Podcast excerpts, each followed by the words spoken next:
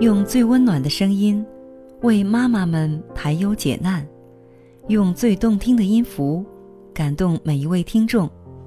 欢迎聆听妈妈 FM，更懂生活，更懂爱。你好，朋友，我是文月。对于每个家庭来说，孩子的安全是健康成长的第一道关。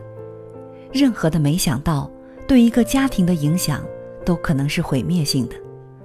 可是父母不可能把孩子永远保护在自己的羽翼之下。在离开父母温暖的怀抱之后，孩子们必须学会在外面的世界里保护自己。授之以鱼，不如授之以渔。今天要向各位家长推荐一部儿童安全教育手册，希望天下所有孩子都能够平安健康的成长。据美国司法部的统计报告，每年都会有七十九万多儿童失踪。在我们国家，也经常从电视、报纸等一些媒体的报道当中，听到孩子被诱拐的新闻。孩子都是父母的心头肉，哪个父母都不愿意自己的孩子遭受到这种非人的折磨。所以呢，很多父母变得如惊弓之鸟，不愿让孩子外出去玩，不让孩子和任何陌生人说话。其实，与其过度的保护孩子安全，还不如引导孩子正确认识世界。那么，做父母的就应该提前教育孩子。增强他们的自我保护意识，提高他们的自我保护能力。在北美，父母从小就给孩子灌输一些安全意识，让孩子明白保护自己和应付陌生人的生存技巧。首先，第一步是赋予孩子说不的权利。为了让孩子有明确表达自己意见的勇气，父母从小就要避免习惯性的。替孩子说话，这样做，父母无意之间就剥夺了孩子修习他们生长过程当中所必须的重要技能的机会。用坚定的语气来表达自己的意见，在生活当中，父母应该多找机会让孩子练习用强烈的身体语言和坚定的语气表达自己的意愿，来保护自己。要允许孩子向成年人说不。研究表明，因为父母从小教育孩子要乖、要听大人的话，所以九岁以下的孩子对性犯罪很少会说不。父母可以让孩子知道，如果觉得不对头，比如有人想触摸他们的私处，让他们觉得很害怕或是很不舒服。孩子可以用“不”来拒绝成年人的要求，必要的时候，孩子可以大声呼救，父母不会怪罪他们。如果明知有人让孩子做不应该做的事，比如抽烟、欺负别的孩子，那么孩子也可以向他们说不。要让孩子相信自己的直觉，在保护自己安全时。有时候，孩子的恐惧因素具有强大的作用，但因为父母没有教育孩子学会相信他们自己的直觉处理事情，所以孩子往往不会使用。父母可以告诉孩子，如果他们觉得自己面临危险，可以使用自己的恐惧本能立即离开，不管在任何情况下，父母一定会支持他。确保孩子知道如何拨打幺幺零，确保孩子知道自己的姓名、父母的姓名、家庭电话号码和地址，在自家电话设置幺幺零快速拨键，教给孩子在紧急情况下拨打幺幺零电话的方式，明确告诉幺幺零接线员我需要帮助。如果当时的情况不允许谈话，就摘下话筒放在一边，以便警察追寻孩子的行踪。选择一个难忘的暗码，比如像喜羊羊、猪猪侠，只告知家庭成员或信任的人，并告诫孩子不要告诉任何人自己家的秘密暗码。也可以创建一个书写的代码，比如说像幺幺幺可以代表被人诱拐，幺二三代表有可疑的人跟踪，以便孩子在遇到麻烦的时候和父母联系。在加州，曾经有孩子用这种方法得到父母和警察的解救。训练孩子的应变方法，比如说放下手中之物，大声叫喊、奔跑。要告诉孩子，不要一个人去偏僻的地方。一旦碰到需要迅速摆脱的危境，可以丢掉任何携带的东西，大声喊叫，并快速的奔跑。如果可能，可以跑到就近的成年人的身边，尖叫：“救命啊！这不是我爸爸！”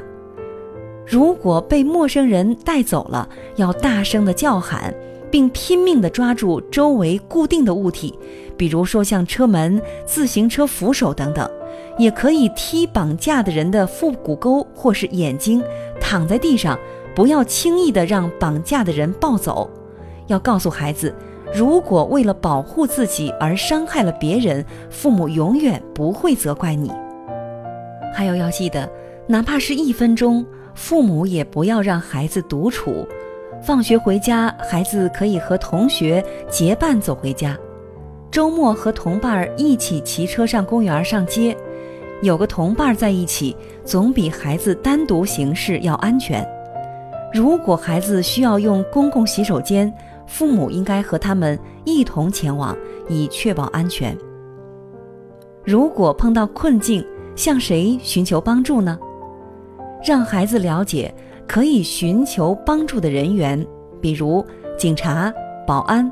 在商店或是饭店，父母可以让孩子找商店或餐厅服务员帮忙。去游乐园，父母首先可以指出穿着制服的游乐园员工的。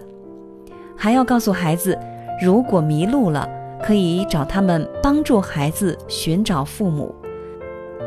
也可以和孩子约定游乐场当中的一个有明确标识的地点，比如说像过山车的入口、游乐园问讯处等一目了然的地方，以防万一。接下来，我们要帮助孩子认识可疑成年人的行为。有的时候，父母为了吓唬孩子，用陌生人很危险的这种方式教育孩子。其实，教育孩子认清什么是可疑的行为，更能让孩子掌握保护自己的策略和技巧。让孩子识别以下一些可疑的成年人的行为，父母要在日常生活当中不停地提醒孩子，和孩子探讨这些情形，并让孩子熟知如果碰到这种情况应该采用的应变方式。有这样几种可能：寻求孩子的帮助。如果有大人对你说：“我需要你帮我找找我的孩子，你可以帮我吗？你帮我找找我的小狗好吗？”一定要向孩子强调，大人无论什么原因都没必要向孩子求助。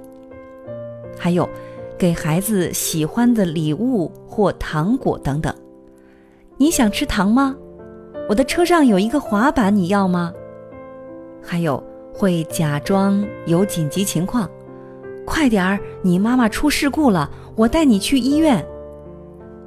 还有可能会伪装成其他孩子的父母，或者假装成警察等公务人员。我是警察，这是我的徽章，你一定要跟我来。这时候你要告诉孩子，一定要给你打电话。尽快的核实有关情况。伪造成父母的朋友，我是你爸爸的一个老朋友，他让我过来看你，你能带我去你家吗？记得要让孩子保守秘密。如果任何一个成年人要求你保持一个令人不安的秘密，孩子完全可以把这件事和他所信任的父母大人讨论。还有一种可能，向孩子询问个人信息：“你家在哪儿住啊？如果你告诉我，我会送给你一个玩具。”我需要你的电话，这样呢，我可以和你父母联系。父母一定要告诫孩子，不要透露个人信息，比如姓名、地址、电话号码、所在学校、家长姓名、社会安全号码、信用卡号码等等。